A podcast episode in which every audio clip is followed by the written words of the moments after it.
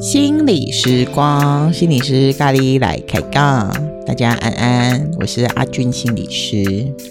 大家好，我是雅玲心理师。嗯，雅玲心理师一出场，又让我们知道了今天是电视儿童的事情吗？是是是是是，又要来讲电视剧了，又要来追剧了吗？是是是是，是，好好，我们我们之前讲过华灯初上嘛，嘿掉金鱼期嘛，嘿掉啊，今今天你有准备什么想要跟大家分享一下吗？今天比较想跟大家分享的是青少年主题的，嘿，它也是一个韩剧这样子，韩国的影集这样子，叫做《少年法庭》哦，嗯、最近很夯。对，哇，嗯、就知道你 就知道哑铃心理师是用 Netflix 在看电视，糟糕被发现了。我们看的 N 排的这一个影，对，现在还有 D 排呢。哦，对，我们不能打太多广告。有还有什么 C 排，好多种频道这样子。哦，对对对对对对对对对对对。好啊，不过你这是长期跟那个十八岁以下的孩子工作嘛？吼，嗯，你这次会想要分分享就是少年法庭的什么？议题让你觉得有兴趣呢？这个少年法庭哦，其实我也还蛮推荐大家看的，就是说他在讲一些青少年犯罪的议题。嗯哼。他的故事其实是在讲韩国的青少年现况，嗯、青少年的犯罪问题。嗯，他总共十集，可是有七个故事，其中有五个故事都是根据韩国的真实真人实事去改编的。嘿，所以说其实蛮有一种震撼性的。嘿，嗯、里面当然就是说探讨青少年的，比如说他们的杀人啊。嗯。然后他们的逃家，一些边缘少年这样子，嗯、嘿，然后也有谈到网络犯罪，嗯，嗯，性剥削这样子，性剥削，或者是就说集体的性侵，嘿，嗯、哦，都都听起来都很可怕，嘿，东西大掉哎，嘿，嗯、然后还有另外一种案子，我觉得蛮特别的，嗯，就是说我们那里面谈起来好像都是比较边缘的青少年犯罪，嗯，可是也有另外一种犯罪是。那种金字塔塔顶端的那种优秀青少年，哦、那他们发生什么事了？对啊，他们发生什么？集体作弊哦，嗯嗯，这个也是实事呢。嗯嗯，嗯那我觉得说这里面我看到有一些点，我觉得还蛮有意思的。就是说，我我刚刚第一个想到的的第一句话是，其实青少年的犯罪。也是人跟环境互动出来的。嗯，你这个部分能够再多讲一点吗？人跟环境互动出来是什么意思？就是说，这里面有很多青少年，其实都是在当时的社会环境，嗯，还有家庭的情境，比如说背负着爸妈的要求，嗯，或者不是爸妈的要求，嗯，可能就被爸爸妈妈放弃了。嗯，然后所衍生出来的很多的犯罪的行为，嗯。嗯，违反规则的行为，对，嗯、所以说好像那个犯罪行为其实已经是最后的后果了，嗯嗯，嗯，那这故事中的法官其实就是在处理，就是说这些他所怎么讲看看守吧，或者是说看顾的这些青少年这样子，嗯、嘿。嗯，要不要大概做个角色介绍一下？对，里面有两个主要的男女主角了，嗯、他们两个是同事，嗯、嘿，一个是男性的法官，嘿，男主法官，嘿，男主角，嗯、另外一个是女性的法官，嗯、嘿，审法官这样子，嗯、嘿。那我觉得里面，我觉得他们对于青少年工作，我觉得他们都算是有某一种热情的，嗯。嗯所以我觉得他们有一种观点，让我觉得说我还蛮喜欢的，嗯、就是他们在处理到某一个 case 的时候，他说这个审法官就说啊，嗯、青少年的犯错不单纯只是单纯的犯错，嗯，有时候也是环境使然，嗯，那就是说这让我们看待青少年的犯罪或者是犯错，好像多了一点不一样的角度，他跟成人的犯罪好像犯错又不大一样了，嗯、因为青少年的犯错有时候不只是他自己的原因，而是环境使然的时候，嗯，那是不是我们可以让这个环境好一点？嗯哼哼，如果我们可以让这个环境变得更稳定，或者就是说对这个孩子有更多的支持，这个孩子是不是就不会坏掉？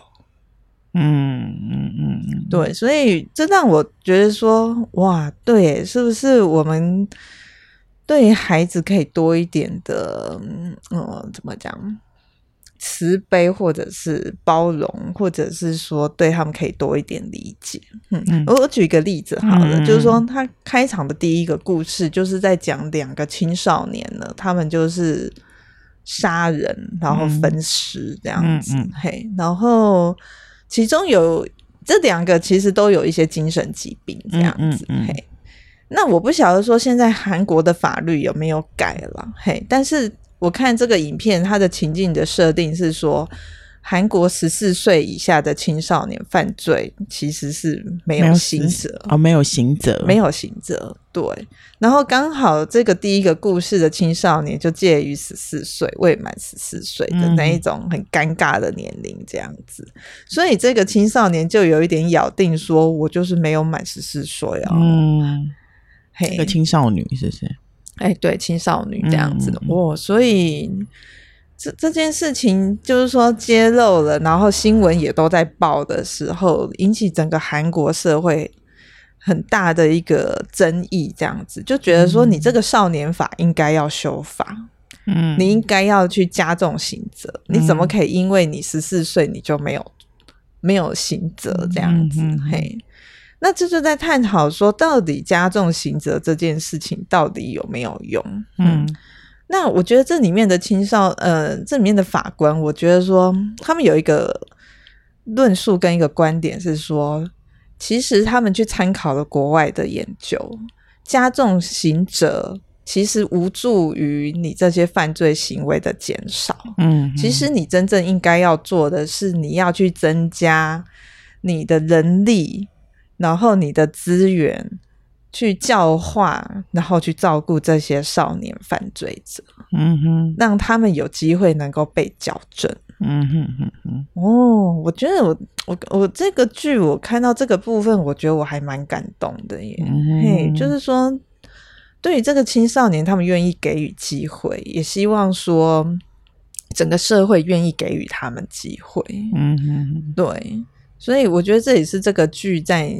探讨韩国社会，这这好复杂哦，这还涉及法律，嗯，然后涉涉及到律政，嗯，然后涉及到整个社会的制度，嗯，能够怎么样去照顾这些青少年犯罪者，人性，然后，嗯，对，所以我看到这个部分，我觉得说，哎，对耶，对于青少年，是不是能够再多一些对他们的教化这样子，嗯。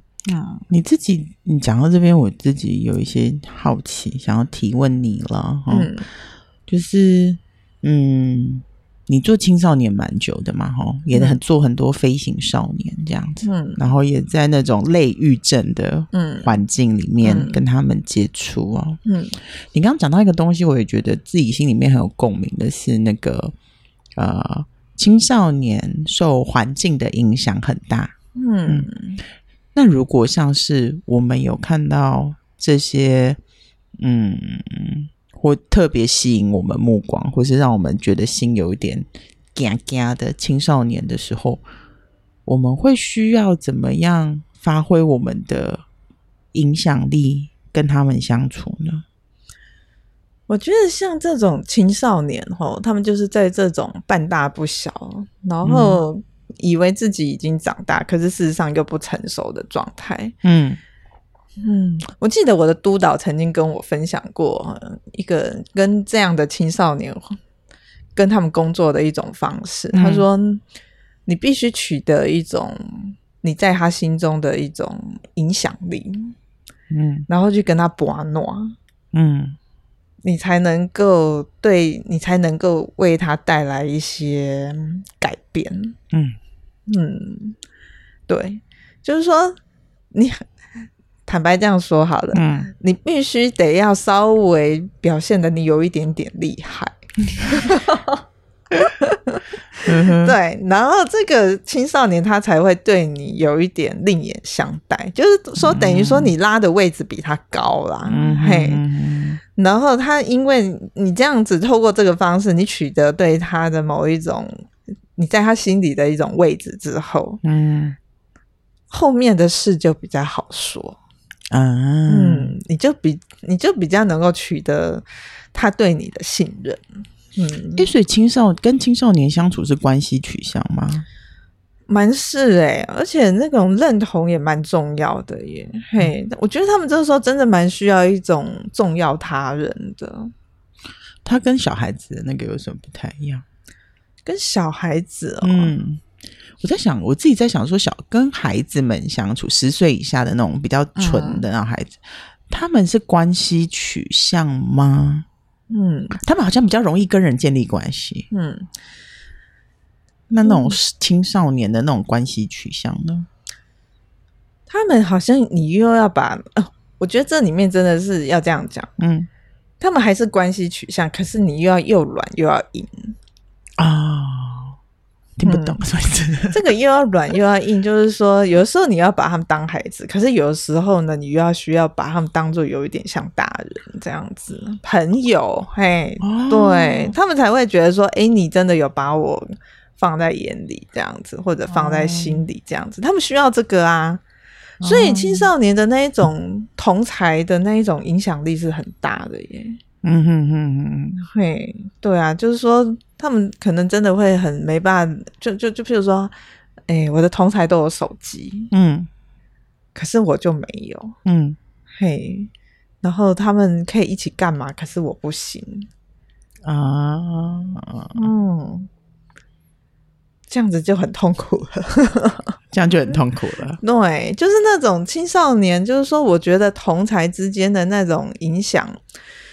嗯，大过于家人、父母，哎嘿，因为我想可能有一种某一种程度，就是说我我开始冒出一些我的想法了，嗯、或者是我有一点点叛逆了，嗯，可是我的父母可能不理解我，嗯，哎、欸，我觉得你提到这个，我自己觉得很是很重要的讯息哦，哈，嗯，我就又回到我们的那个智商现场嘛，哈，我觉得智商现场有时候来做亲子。因着亲子亲职问题、亲子问题来、嗯、来的家庭，好像那个转变期就是在青少年阶段哦。嗯、然后父母对我们很长的叙述是说，以前他们怎样怎样怎样，嗯、家庭生活可以怎样怎样运行，然后现在就不行了。嗯，然后那时候父母就会觉得他们自己很失能。嗯，嗯可是事实上现在听起来好像不是哦。哦，嗯、是小孩子发展到青少年的阶段的时候，会有一种特殊的转变。嗯，那可是父母没有 get 到这个讯息。嗯，嗯哼哼，就是说小朋友就是看着爸妈的眼光嘛，很多事情都需要爸爸妈妈帮忙啊，帮忙做啊，嗯、嘿，然后要跟随着爸爸妈妈。可是小朋友成长，长长长长，长到一种状态的时候，就是很多事情我可以自己来了。嗯，我可以自己来了。嗯。嘿，那个自主的想法就跑出来了。嗯哼，嘿，这个时候我想，真的跟父母的那种意见就会可真的开始会有一点不同。哎，嗯，我觉得是哎，好像他们在青少年阶段那个自主好像真的在发生。嗯，可是父母要怎么样又去支持他的自主，然后又让他们在一个规范里面？你知道我在讲什么的？嗯嗯，嗯，所以又要又软又要硬哎，很很难哎，这个难嘞。我我我真的必须坦白说哈，我觉得国中生的这个这个阶段的状态是最乱的。怎么说？来来，让我们这些有国中生的父母们好好的度过这个阶段吧。就是他们身体也还在长嘛，嗯、可是我他心里又觉得说，我也已经有一点老大不小了，嗯、我想要有我自己的做法跟想法。嗯，所以父母会很难掌握啊。对。嗯，那怎么跟这样的孩子相处啊？嗯，我觉得那个聆听跟理解蛮重要的。还有，真的就是说，他有别于过去你照顾儿童的方式。对，对，对，对，对，那个别在哪里？你觉得最大的别是什么？以前就是爸爸妈妈帮你做好好的嘛，嗯，现在是你要自己做，可是呢，父母要去包容那个差异。可能有的时候小朋友也不一定做得很好，或者做的不如父母的期待。对，嗯，就是说我明明不是跟你说，你就是要把它扫好嘛。嗯，那小朋友就会说我我我不是已经扫好了吗？可是扫好的标准跟爸爸妈妈的期待有落差哦。嗯哦，对，然后以前小朋友的时候会哦，我就觉得你没有扫好，然后小朋友就嗯，好啦好啦，就做到你要的样子，对不对？嗯、可是青少年比方说，为什么你的是少好，我的就不是？嗯嗯，对，为什么不叫别人少？对啊，为什么一定要听你的？我觉得这样就可以了。对啊，为什么不叫妹妹少？为什么不叫哥哥姐姐少？对啊，都是我，啊、我少，你还在那边挑东挑西的。是是是你看，开始有些声音冒出来哈。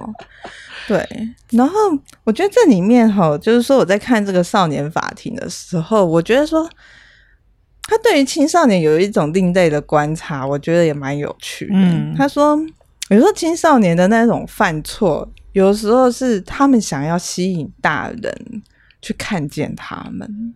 嗯，嘿，就是说想要表达一种痛苦，嗯，想要被关注，想要被被。怎么讲呢？我希望你看见我，嗯，嘿，所以有时候这种犯罪或者犯错，好像你你真的去了解那一个动机的时候，还真的不是那么单纯的犯罪或犯错行为，耶，嗯，嘿，那里面都有一些他内在好深层的，也许是情感啊，或者是期待啊。你们讲，你们就少年法庭的那个内容跟大家分享一下，因为我我同意，就是所谓的错误或者是一些很很我们比较震撼的事件，它就是一个结果嘛。嗯，怎么走到这边会有一个他的无意识的意图跟一些环境的造成。嗯，那环境的造成，我们就先放在。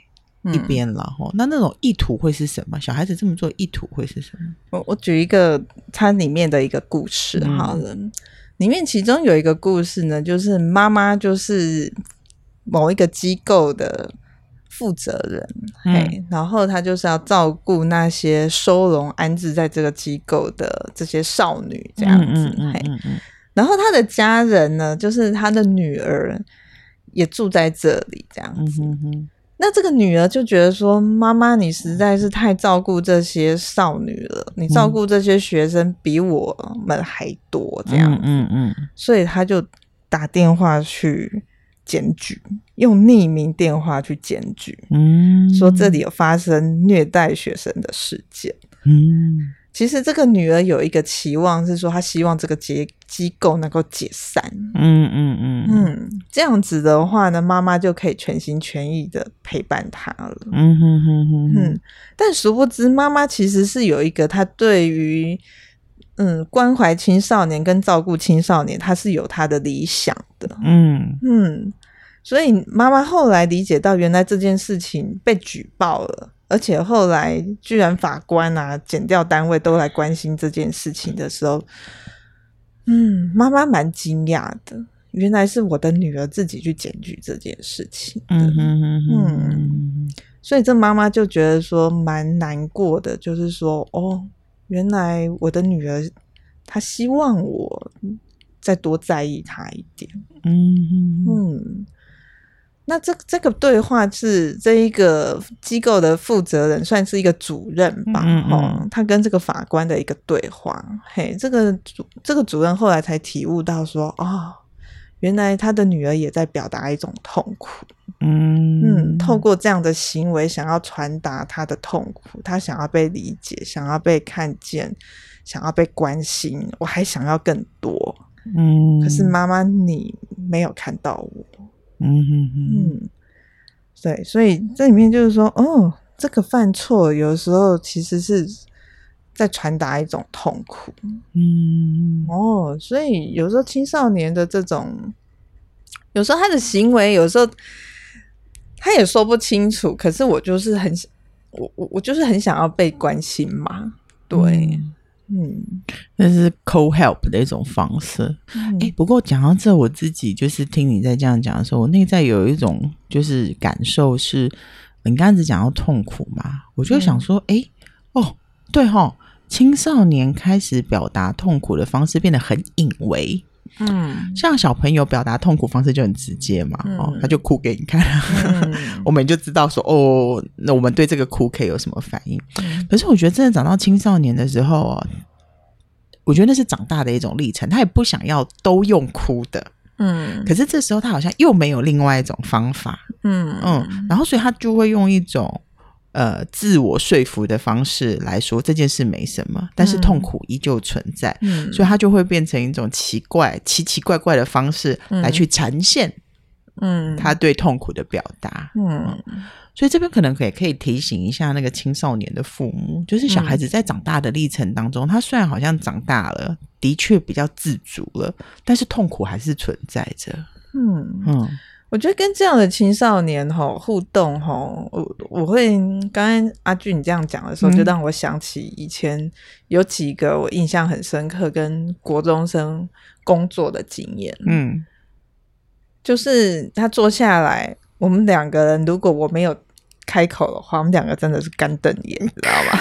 好痛苦啊！比赛比赛咯，嘿 对，然后真的这个时候我就要想办法生出一点什么东西来跟他玩，嗯嗯嗯，嘿，好像就会好一点，就有一点话题这样子，嗯，嘿，就是说我要尊重他，嗯，但是某个程度上我又要有一点照顾他，嗯。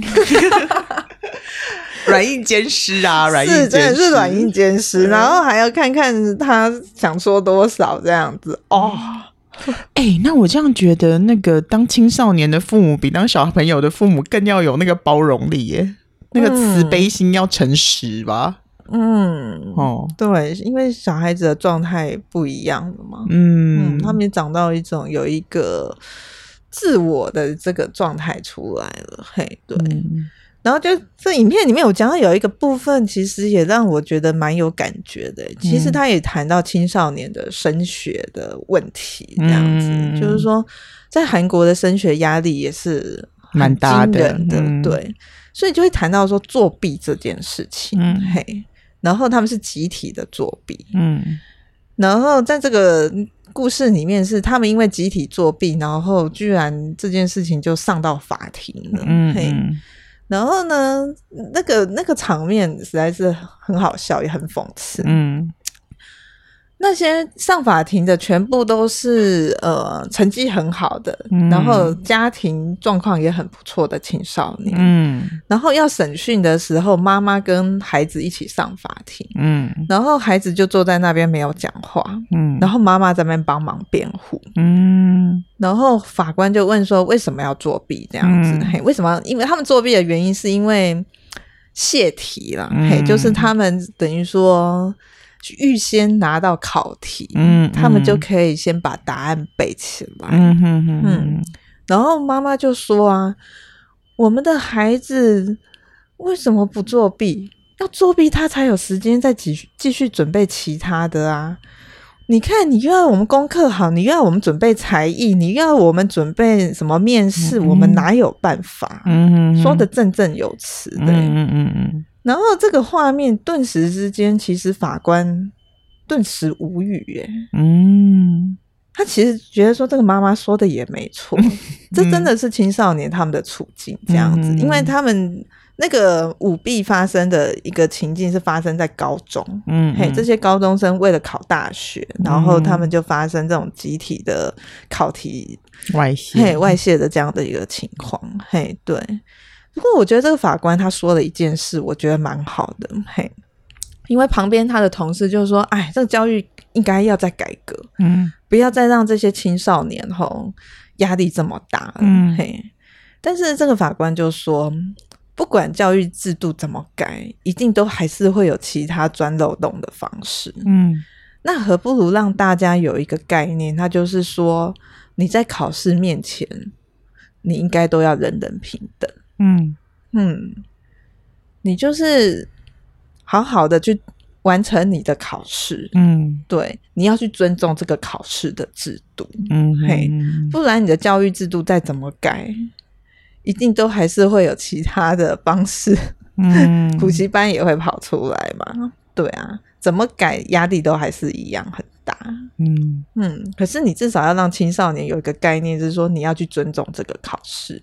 嗯，你不可以用这种作弊的方式。嘿，嗯，他们这个世代，这这如果就是拉回心理学的东西来讲的话，这某个东西就叫做集体潜意识嘛，就会是某个世代的集体潜意识。嗯，嗯，可是。就像我也蛮认同那个法官说的，就是他们这个世代，我们这个时代是联考时代嘛，哈，嗯，我觉得现在这些教改大概都是联考时代出来的，就是我们不想要再这么做而发展出的一些方法。嗯，可是我觉得这个有时候，当我们去尊重这个、去经验这个、不去逃避这个压力之后，其实是为我们的未来、我们的下一代创造或是改变一个。嗯，更我们觉得可能更适合的一种方式，但或许不是啦。嗯、所以一代一代才会更新嘛。哦，嗯、这可能也是人类进步的一个方法。嗯嗯。所以，可是，可是这种东西，如同那个剧里面所讲的是，我们要真诚的、真实的去承担那些压力之后。改变才会发生，好，要不然都会有一些钻漏洞的，就像你讲的，就各种作弊方法出现，嗯、那其实改变就不会发生。嗯嗯，对于人有帮助的事就不会发生，它就会流于一种钻漏洞啊，嗯、投机取巧，那对人其实没有什么太大的好处啊。我我在看这一集，看这一个剧哈，这个讲这个青少年的问题，有时候会看着为什么会这么沉重，就是我会想到，就是说。哎，这些青少年未来也都是我们的未来耶，国之栋梁。嘿，嗯，但是他们现在活得好辛苦哦。嘿，对，哇，我就不知道为他们感到一种难过或者是心疼。明明我们都希望说可以让他们更快乐、平安的成长嘛，嗯，可是为什么环境后来变成这样？嗯嗯。那的确都是可以思考的。嗯嗯，那当然，这剧里面其实也有很多谈的是一些流离失所的青少年啊。嗯、嘿，对，那或者是说在网络上，他们可能比如说拍什么裸照啊，然后就散播出去啊，嗯、一些性剥削的一些东西这样子。嗯嗯，对，这个。这个又回到一个青少年文化，嘿，那那那那是一个更复杂的东西，嗯嗯嗯，很难吼。其实这个现象其实是，嗯，我觉得那个那个解决到好，好像也是一种整体的一种转变，嗯，嗯，那那个整体的转变，其实我们也都我们也都在发展可行的方法嘛。或是适宜的方法，嗯，所以我觉得套回你最前面讲的是，我觉得每个人都有影响力，嗯，嗯，每个人对这个议题或对这个人都有影响力，只是我们怎么发挥我们的影响力，这件事情还是回到人的身上吧。嗯，我们都希望往一个更好的一个方向走去，嗯哼哼，对，但是延伸出来的这么多复杂的副作用，好像也是要去面对的，对，也就是一部分。嗯，也就是一部分祸福相依嘛。